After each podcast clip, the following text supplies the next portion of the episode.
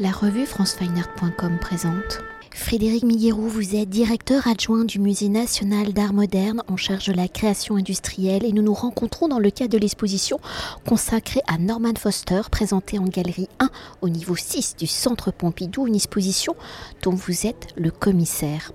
Alors réunissant près de 130 projets majeurs de l'architecte Norman Foster et les documents qui ont permis de les créer, dessins, esquisses, carnets, maquettes originales, dioramas, photographies, vidéos ainsi que des œuvres constituant ses sources d'inspiration, l'exposition consacrée à Norman Foster est conçue en collaboration avec lui-même, son agence et sa fondation et a pour volonté, à travers un parcours en sept thématiques, de retracer les différentes périodes du travail de l'architecte Norman Foster ainsi que la mise en lumière d'une sélection de réalisations déterminantes comme des aéroports, des réseaux de transport, des bâtiments de grande hauteur, des sièges de grandes entreprises, des bâtiments publics, des grands ouvrages d'art, des programmes d'aménagement urbain, des musées, etc., etc.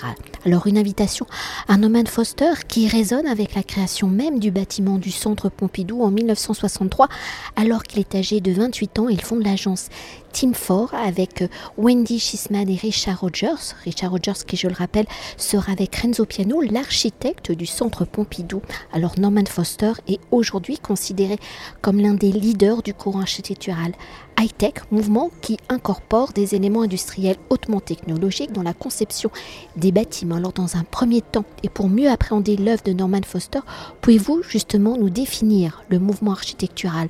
High-tech entre le modernisme et le postmodernisme dans les années 1970 Quelles sont les circonstances de sa naissance, de son émergence Comment les architectes de son mouvement, de ce mouvement high-tech, détournent-ils les éléments issus de l'industrie Comment les nouvelles technologies deviennent-elles des éléments de notre manière de penser et d'habiter le monde? Pour Norman Foster, euh, je pense qu'il ne revendiquerait pas complètement cette, euh, cette notion de high-tech parce que, évidemment, elle apparaît au début des années 80, il a déjà une carrière, il, a déjà commencé. Euh, elle émerge certainement avec un projet qui s'appelle Radiance Control, qui est fait avec Richard Rogers et qui utilise, pour des raisons de coût, et de, facilité de construction de ce qu'on appelle les IPN, c'est-à-dire des, barres en métal, hein, et puis euh, des bardages métalliques, c'est-à-dire des plaques de tôle, et des raidisseurs, c'est-à-dire des grands croisillons qui permettent de faire que le, bâtiment tienne debout. Et donc euh, très vite, d'autres, ils travaillent avec des ingénieurs, hein, des ingénieurs qui à l'époque sont pas très connus, un architecte qui s'appelle Tony Hunt, et tout ce groupe, hein, c'est-à-dire ces ingénieurs, ces architectes, euh, vont construire nombre de bâtiments selon ces principes, économiques, performants, de plus en plus performants aussi dans les structures et dans leur conception. Et à un moment, on appellera ça le high-tech, la haute technologie. Euh, voilà. Euh, je pense que son architecture ne se résume pas à ça. C'est vrai que des, bâtiments très connus comme la, Hong Kong Bank par exemple, euh, ou le bâtiment de, Renault qu'il fait pour Renault avec cette, structure métallique peinte en jaune très visible, cette vision directe de ce qu'on ce qu'on cache d'habitude. Hein. C'est comme si on montrait le moteur d'une voiture et pas la carrosserie. Donc cette vision, cette vision très brute de, la technologie fait qu'on a les journalistes vont appeler ça le high tech, voilà, high technologie. Mais je pense que ça ne résume pas son architecture. Pour lui, c'est effectivement, il, conçoit les architectures comme des entités qui fonctionnent, euh, qui sont en relation avec l'environnement, qui doivent être performantes, comme une, une, automobile, un avion doit être de plus en plus performant, c'est-à-dire plus léger, plus rapide, utilisant moins de carburant. C'est ça l'idée. Eh bien, l'architecture, pour lui, c'est la même chose. Euh, elle doit respecter l'environnement, elle doit être économe en énergie, elle doit euh, faciliter les, les, les, les échanges avec l'extérieur, et elle doit, disons, s'ouvrir à un certain bien-être. Voilà.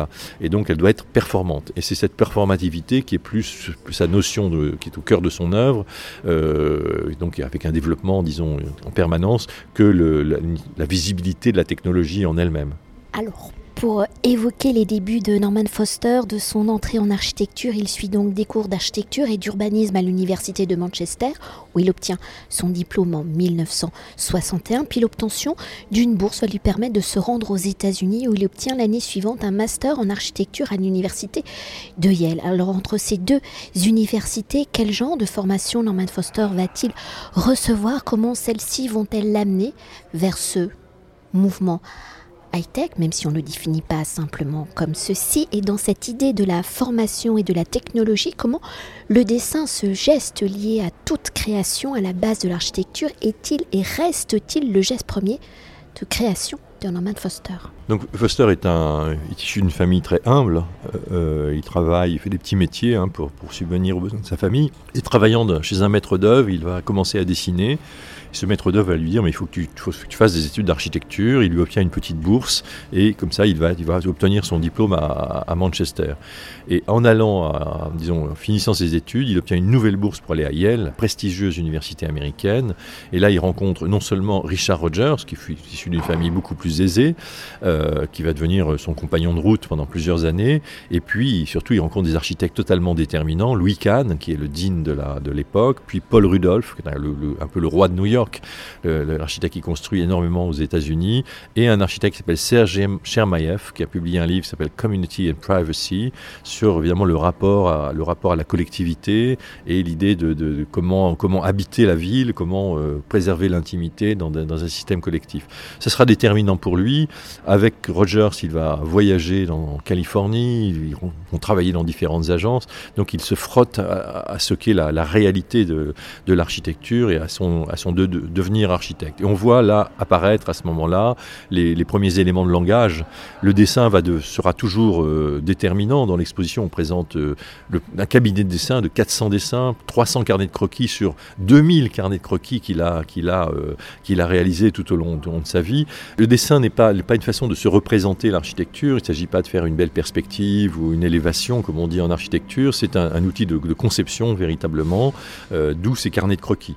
Et donc tout, au long de sa vie, ses dessins vont, l'accompagner. C'est un, système de notation euh, qui lui permettent de résoudre des problèmes. Dans le dessin, c'est la résolution d'une question à chaque fois, c'est optimiser, hein, l'optimisation toujours, et donc euh, d'où cette, vision un peu prolifique euh, qui accompagne tout l'ensemble de l'exposition. C'est un peu un paradoxe parce qu'il est aussi celui qui va travailler le premier avec IBM par exemple, qui va s'intéresser à l'architecture numérique très très vite.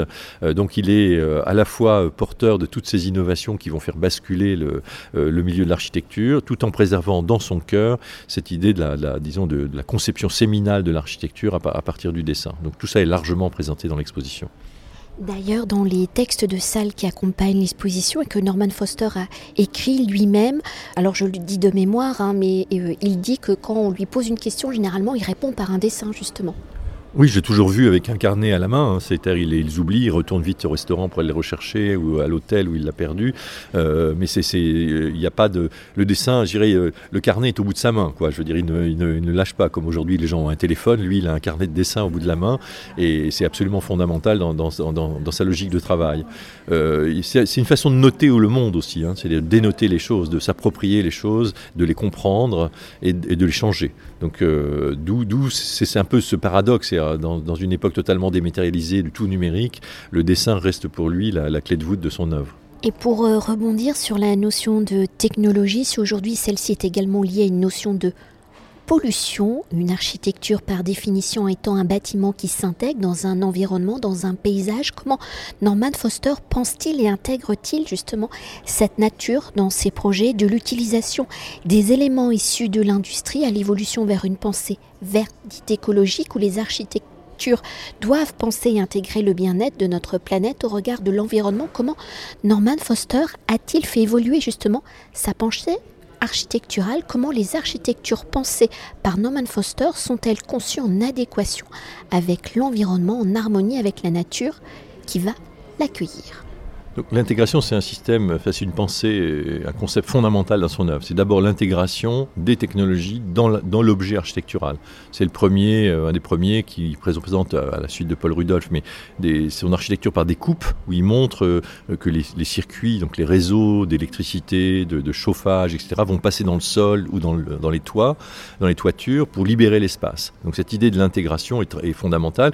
Intégration aussi de toutes les fonctionnalités de l'architecture et puis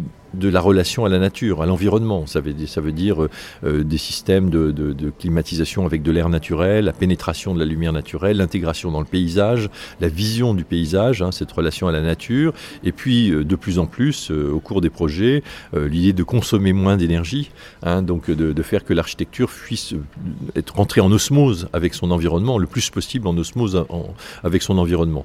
Donc cette idée d'intégration l'amène à penser, je dirais pas une écologie verte, hein, je dirais, mais une écologie positive, ce qu'on appelle une écologie positive, c'est-à-dire où on construit des systèmes pour rendre l'architecture, euh, enfin l'architecture, les bâtiments euh, les plus optimisés possibles euh, dans leur relation à la nature. Donc c'est une autre pensée de l'écologie. C'est une pensée que je constructive de, l'écologie, mais qui va l'amener effectivement à se dire une, vaut mieux une tour en grande hauteur, parfaitement équilibrée en énergie et végétalisée, plutôt qu'une une centaine de petits immeubles qui vont s'étendre dans le territoire et finalement détruire l'idée du territoire. Il faut reconcentrer l'architecture avec des systèmes optimisés pour finalement qu'elle soit moins consommatrice de sol, euh, d'énergie euh, et de matériaux.